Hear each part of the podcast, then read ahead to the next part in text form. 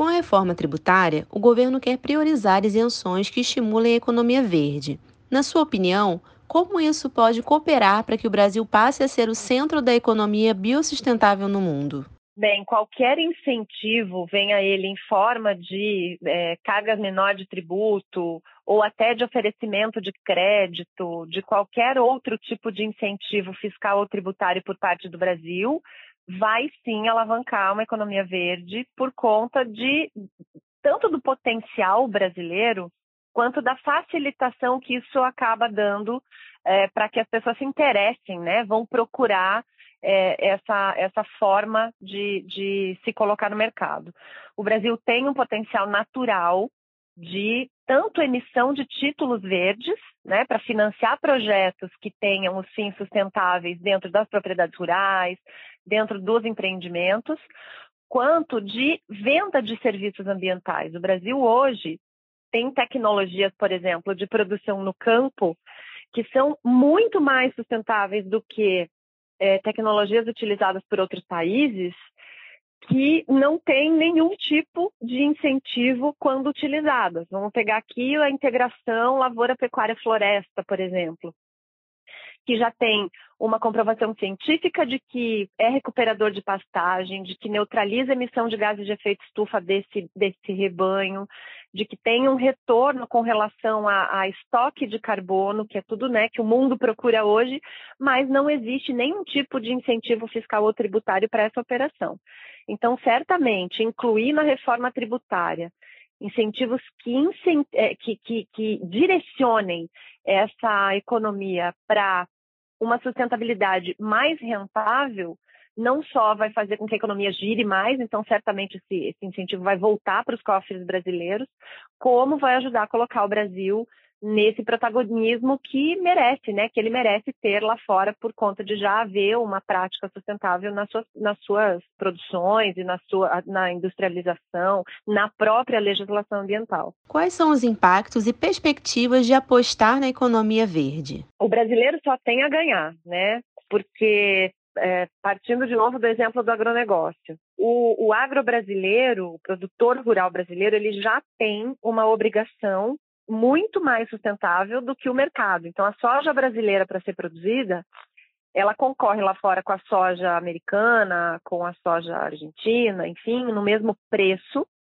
mas ela tem, aqui dentro do Brasil, nós temos reservas legais, áreas de preservação permanente, que isso dá muito, é, é muito significativa a parcela que o produtor rural preserva dentro da propriedade de vegetação nativa. Além de tudo, tem o uso de bioinsumos, tem técnicas de plantio direto, de eh, cuidados com o solo, que fazem com que isso seja um diferencial de preço, de custo da produção dessa soja, mas não um diferencial de concorrência lá fora.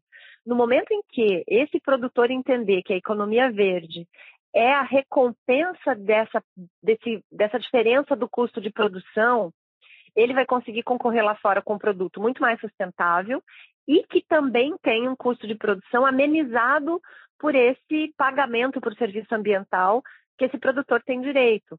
E uma coisa que as pessoas não entenderam ainda aqui no Brasil é que isso pode ser feito por qualquer produtor rural, por qualquer empresa, seja ela uma PCH, por exemplo, uma pequena central hidrelétrica que é, gerando energia limpa consegue diminuir a emissão de gás de efeito estufa, ela é super elegível para receber serviços ambientais.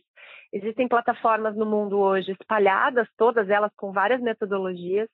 A ONU já listou 65 serviços ambientais remuneráveis e o brasileiro precisa só virar o botão, né? Então, o, o, a, o diferencial de investir um pouquinho para que a sua produção, para que o seu produto seja um produto mais sustentável, ele vai certamente voltar em rentabilidade, além do que vai voltar em, na parte reputacional e, e no diferencial de mercado que esse produto precisa ter.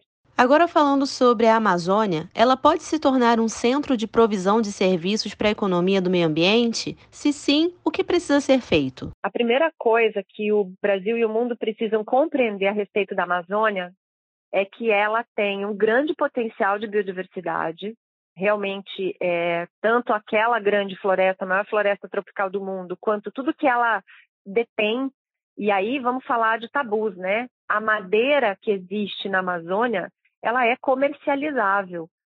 Se o mundo produz e comercializa madeiras é, e planta florestas porque essas madeiras têm um valor muito significativo, nós poderíamos ter esse tipo de bioeconomia madeireira na Amazônia, mantendo a floresta, melhorando a qualidade, a produtividade da floresta, mantendo essa floresta em pé, mas conseguindo fazer com que um comércio madeireiro acontecesse é, sem essa é, toda essa falácia que existe a respeito de não pode cortar as árvores, né? Na verdade, as árvores elas captam carbono quando elas estão crescendo.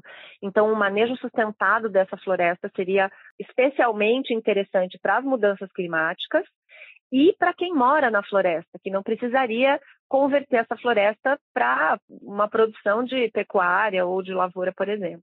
Então, esse é o primeiro ponto. Segundo ponto é que essa bioeconomia que precisa ser estimulada na Amazônia, ela depende, ela precede de um passo muito importante que é a regularização fundiária.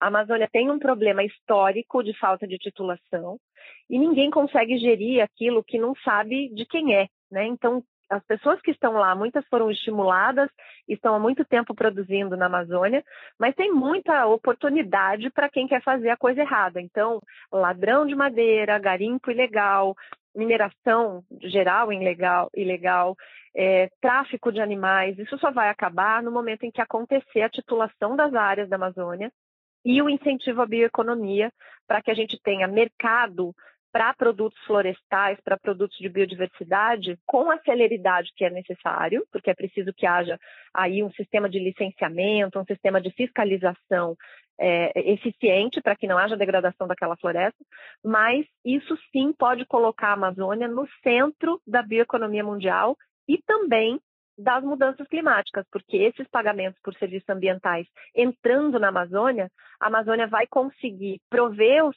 povos da floresta, sejam eles extrativistas, indígenas, comunidades quilombolas, ribeirinhas, etc., ou aquele que quer se desenvolver realmente com um sistema de mercado, é, mas que vai ter que fazê-lo de forma regrada, sustentável, etc e de que forma o Brasil pode atrair investimentos para esse processo? Sem dúvida, organizando o sistema de bioeconomia no país. Então, nós já tivemos um marco muito importante, que foi a Lei 1419, que foi publicada no dia 13 de janeiro deste ano, a Lei da Política Nacional de Pagamento por Serviços Ambientais, onde ali se listou muitos serviços que podem ser prestados aí pelo homem com a exploração e a conservação e a manutenção dos serviços ecossistêmicos. É, só que a gente precisa ainda regulamentar essa lei. Essa lei não tem um decreto regulamentador. Nós tivemos dois vetos a essa lei por parte do governo, do, do presidente Bolsonaro, que vetavam tanto um conselho, que era um, um órgão colegiado que definiria onde aplicar os recursos se eles fossem públicos, no caso de pagamento por serviços ambientais, e um outro veto era um veto a um cadastro dos contratos de pagamento por serviço ambiental que ajuda a dar transparência é, para o sistema.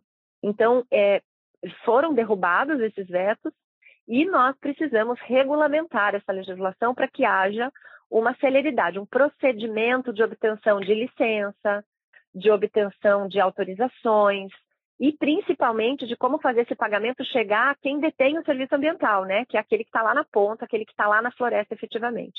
Fazendo essa regulamentação, dando celeridade, desburocratizando o licenciamento, fazendo regularização fundiária, a gente vai conseguir fazer com que isso realmente aconteça, né? Saia do papel e aconteça no Brasil.